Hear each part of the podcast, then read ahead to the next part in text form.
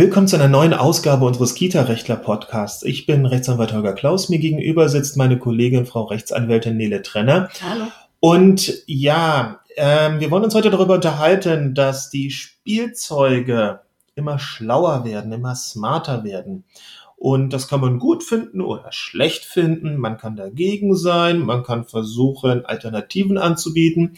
Aber es wird sich nicht, ja, verhindern lassen, dass nach und nach immer mehr sogenannte smarte Spielzeuge, die also irgendwie einen kleinen Technikchip in ihrem Inneren drin haben, den Siegeszug in den Kinderzimmern antreten und damit zugleich auch nach und nach in den Kita-Alltag Einzug halten. Sicherlich wird es Einrichtungen geben, die sagen, so ein Krams kommt uns gar nicht erst ins Haus und die werden wahrscheinlich auch denken, das ziehen wir rigoros durch. Aber ich behaupte, dass ein relativ großer Anteil der Kindertagesstätten in Deutschland doch nach und nach auch sich mit solchen Sachen beschäftigen werden müssen. Das ja, mag der Fortschritt ähm, ist nicht der Fortschritt ist nicht aufzuhalten. Das klingt total abgedroschen, aber es ist nun mal so. Und ähm, es wird langsam hineintröpfeln in den Kita-Alltag, sei es über den Spielzeug-Mitbringtag oder dass es einfach nach und nach ja, wahrscheinlich nur noch Puppen gibt, die eben sowas können. Ähm, wir wissen nicht, was in zehn Jahren sein wird, aber wir glauben, dass sich die Technik in dem Bereich so lange nicht aufhalten lassen wird, bis es oder so lange nicht aufhalten lassen kann, ähm, wenn das, was man mit der, mit der Technik verbindet, irgendwie ein Mehr ist, etwas Besseres ist. Und deshalb werden smarte Spielzeuge auch irgendwie im Kita-Alltag auftauchen. Und wir wollen uns dennoch ähm, etwas damit beschäftigen, was es da zu bedenken gibt. Tja, geht äh, schon mal ganz ähm, einfach los mit den, äh, mit den Tablets und Smartphones. Smartphones eher weniger in, in Kitas, aber ähm, es gibt ja durchaus viele, viele Kitas, die also jetzt eben auch schon Tablets einsetzen, sei es damit die Kinder draußen Pflanzen fotografieren können. Wobei, wenn ich dann einhaken darf, die Smartphones, also ähm, ich stelle fest, in der ersten Klasse ist ein Smartphone in der Grundschule gar nicht mal so selten. Und dann ist nur noch eine Frage der Zeit, bis es auch in der Vorschulklasse anfängt. Ja, das. Okay. ja, das ist, zumindest hier so in der Großstadt, das sind dann die Smartphones, die ein bisschen ähm, nur die eine App offen haben, mit dem man dann zur Not Mama und Papa anrufen kann. Aber es gibt sie und es äh, wird auch garantiert kluge ähm, Unternehmer geben, die versuchen genau diesen Markt äh, der Teilüberwachung mhm. durch Smartphones äh, zu bedienen. Natürlich, also es wird, ja? ja, das wird noch vermehrt kommen. Es gibt ja auch die Armbänder zum Beispiel, ja, die das, das äh, man ja Kindern äh, ummachen kann, damit die Eltern äh, jederzeit per GPS verfolgen können, mhm. wo ist mein Kind, weil die Angst vor Entführungen und so weiter, die äh, scheint immer größer zu werden, obwohl ich glaube, dass die tatsächliche Gefahr nicht wirklich größer wird. Ähm, aber äh, klar, äh, es wird, ein, es wird ein Bedarf äh, erkannt, der da zu sein scheint. Ähm, und ähm, natürlich geht jedes Unternehmen in genau den, mhm. in die Lücke, die es für sich äh, für richtig erkennt. Mhm. Wobei das jetzt natürlich nicht die Spielzeuge sind, die wir meinen. Nee. Wir meinen Spielzeuge, die einen kleinen sprechenden, lustigen Roboter, die wir Puppe, die, die Hello Barbie, die dann äh, mit ihnen, mit einem spricht. Äh, wir meinen den, den Teddybären, der ähm, äh, auf einen reagieren kann. das so Auto, was tolle Geräusche von sich geben kann und auch Hallo, Hallo sagen kann das Flugzeug, also alles Mögliche, was man. Ähm Aber eben nicht nur Hallo, Hallo sagen kann, sondern eben dazulernen. Es geht um das Dazulernen. Die funken eben nach Hause, äh, was das Kind von sich gibt und lernen dann, weil es von der ganzen, aus der ganzen Welt sozusagen die, die Anfragen von Kindern äh, ähm, sammelt, äh, lernt es, was die richtige Antwort darauf ist. Das ist dieses typische Maschinen-Learning. Ähm, und ähm, dadurch werden die Spielzeuge klüger und irgendwo sammeln sich aber die ganzen Kinderanfragen an. Richtig. Und das richtig. ist der Teil, den ich, natürlich ist es Zukunftsmusik und so weiter, aber das ist der Teil, den ich ganz, ganz gruselig finde. Um ähm, das vielleicht nochmal präziser zu erklären. Ähm, als Beispiel, bei meinem Amazon Alexa, dieses Alexa, das ist ein Gerät, das kann man sich mitten in, in, in das Zimmer stellen und das hört dann darauf, was ich sage und spielt entsprechend Musik ab, erklärt mir, wie morgen das Wetter wird oder stellt ein paar Nachrichten zusammen. Kann noch ein bisschen mehr das Ding, aber darauf kommt es nicht an. Worauf ich hinaus will, ist, dass jede meiner Anfragen als kleine Sounddatei an das Rechenzentrum von Amazon geschickt wird und dort ziemlich sicher bis in alle Ewigkeiten liegen wird. Das heißt, es sammelt sich von jeder kleinen Anfrage ein kleine, eine kleine Datei, ein kleiner Datenschatz beim Betreiber, beim Anbieter, der versucht anhand dessen ähm, irgendwie meine Vorlieben ähm, zu entschlüsseln, versucht das Gerät auf genau meine Stimme, auf meine Sprache zu konditionieren, damit ich am Ende ein besseres Nutzererlebnis habe, dass ich nicht 15 Mal fragen muss, wird es übermorgen in München schneien und mir das Gerät erzählt, nein, in Wiesbaden ist das Wetter schön. Also man versucht sich über, diese, über diesen Datenschatz an den Kunden heranzuhangeln und ihn mit näheren Ergebnissen zu erfreuen, die irgendwie im Erwartungshorizont des Kunden liegen. Das hat sich oder das ist bei Spielzeugen für Kindern überhaupt nicht anders. Im Gegenteil, auch dort versucht man über die Sprache des Kindes und das, was das Kind als am meisten erfragt, sich dahingehend, ähm, oder die Maschine versucht es,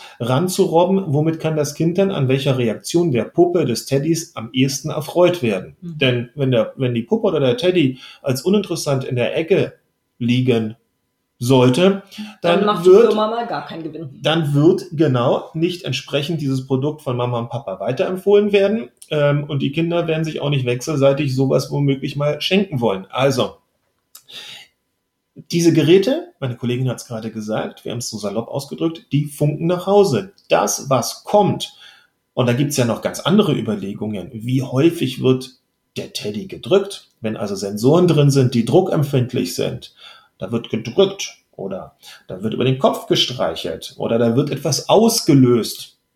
Man drückt auf den Bauch und der Teddy brummt. Wie häufig macht das die Person, die damit umgeht? Mhm. Zusammen mit der Sounddatei, also einer Stimme, kann man dann schon relativ genau, da sind wir wieder, herausfinden, das macht dann auch wieder die Maschine, aber junge Mädchen, ungefähres Alter, Aktivität, wann ist das Kind wach, wann ist es am Schlafen, ähm, wie tickt das Kind? Wie tickt das Kind? Und man braucht nicht gar nicht, man braucht gar nicht so viel verschiedene Ansatzpunkte, um relativ genau die Psychologie, die, den Charakter eines Kindes dann, tja, speichern, festhalten zu können, erkennen zu können. Drücken wir es mal als Erkennen aus. Mhm. Und haben wir es dann mit einem Konzern zu tun, das die gesamte Kette, die gesamte Kette an Spielzeugbedarf für ein Kind abzudecken versucht, beginnend beim Kuscheltier über die erste Puppe. Nehmen wir mal die Mädchen jetzt als oder die Jungs. Das, oh, da komme ich ein ganz, ja. ganz, ganz fieses Fahrwasser. Das war, das streichen wir am besten. Das hat keiner gehört. Nein, also wenn wir also jetzt uns einen, einen Hersteller anschauen, der sagt, nein, ich fange im frühkindlichen Bereich an und ich werde bis die Kinder 14 sind, die verschiedenen Spielgeräte vorrätig haben, dann weiß der relativ genau, wer hier womöglich sich wie entwickelt und was dessen Vorlieben und Interessen sind. Mhm. Und werden dann noch über den Beipack, über den Zettel, über, der, über die Verpackung lustige Geschichten angeboten, dass die Kinder sich bei irgendeinem Webportal einloggen können, um die neuesten Updates zu erhalten. Oder dann gibt's ein Gewinnspiel. Dann hat man womöglich auch irgendwann, irgendwann Name und Adresse Kreditkarte von Mama und Papa. Man erzählt dem Teddybären ja vielleicht auch, oh, äh, ja, dass man, erzählt, dass man, dass man erzählt dem Teddy die geheimsten Sachen. Genau. Und dann sind wir im Bereich drin, oh wei, oh wei, oh wei. Was wird dort den großen Herstellern womöglich alles erzählt? Und wir haben jetzt gerade Weihnachten gehabt. Sicherlich, dieser Podcast wird auch im Sommer gehört, aber nehmen wir mal das als Beispiel. Dann wird vielleicht kurz vor Weihnachten in drei Jahren ein kleiner Junge seinem Teddy erzählen, bitte macht, dass der Weihnachtsmann mir doch das neue Auto von vorbeibringt. Und prompt kriegen die Eltern eine schöne Werbung, Werbung dass es da irgendwo. ein Sonderangebot gibt für genau dieses spezielle Auto und ähm. Und für alle, die jetzt denken, total unwahrscheinlich, weil dann müsste ja irgendjemand bei dem Hersteller genau das gehört haben. Nein, das liest die Maschine mit. Das macht ein Computer. Da hört niemand mehr zu.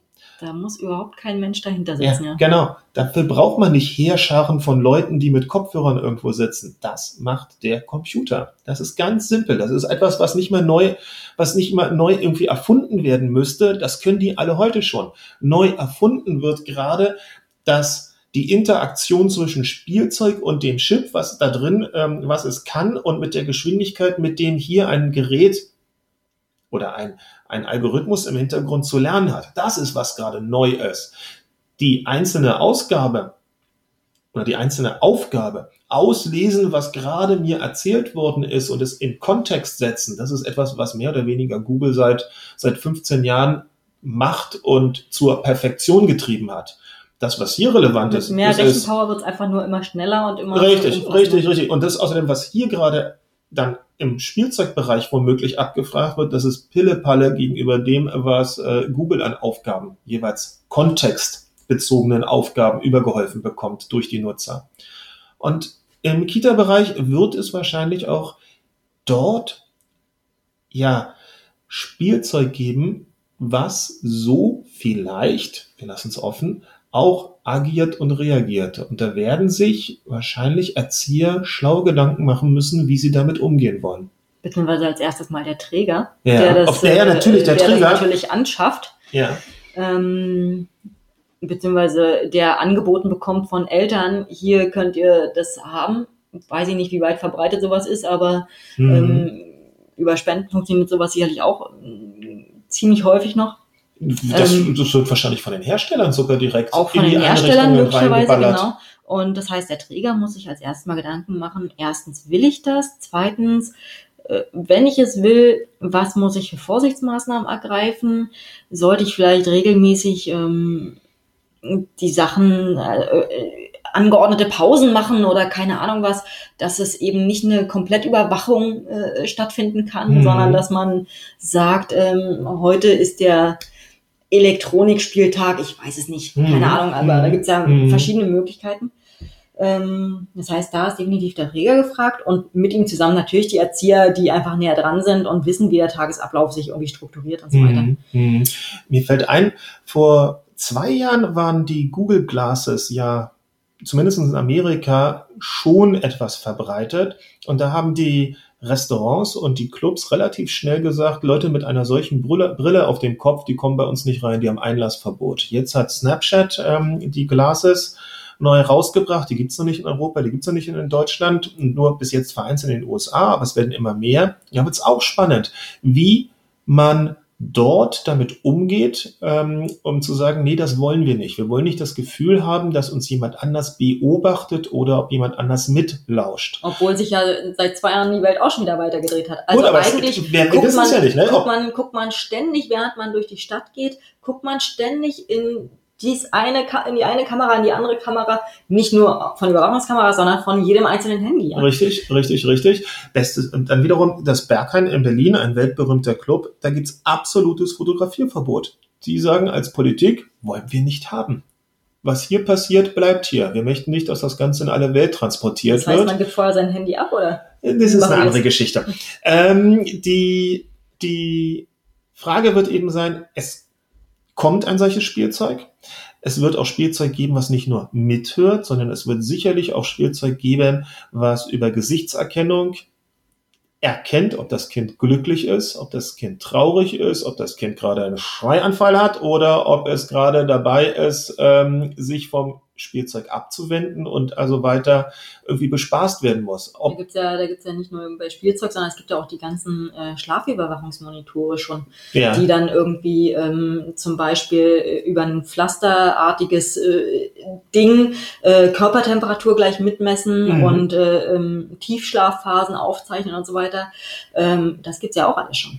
Also nach ich glaube, ich habe vor kurzem eine Studie gelesen, dass die Geräte schon, glaube ich, mit bis zu 95-prozentiger Wahrscheinlichkeit erkennen können, ob jemand auf einem Foto glücklich oder traurig ist.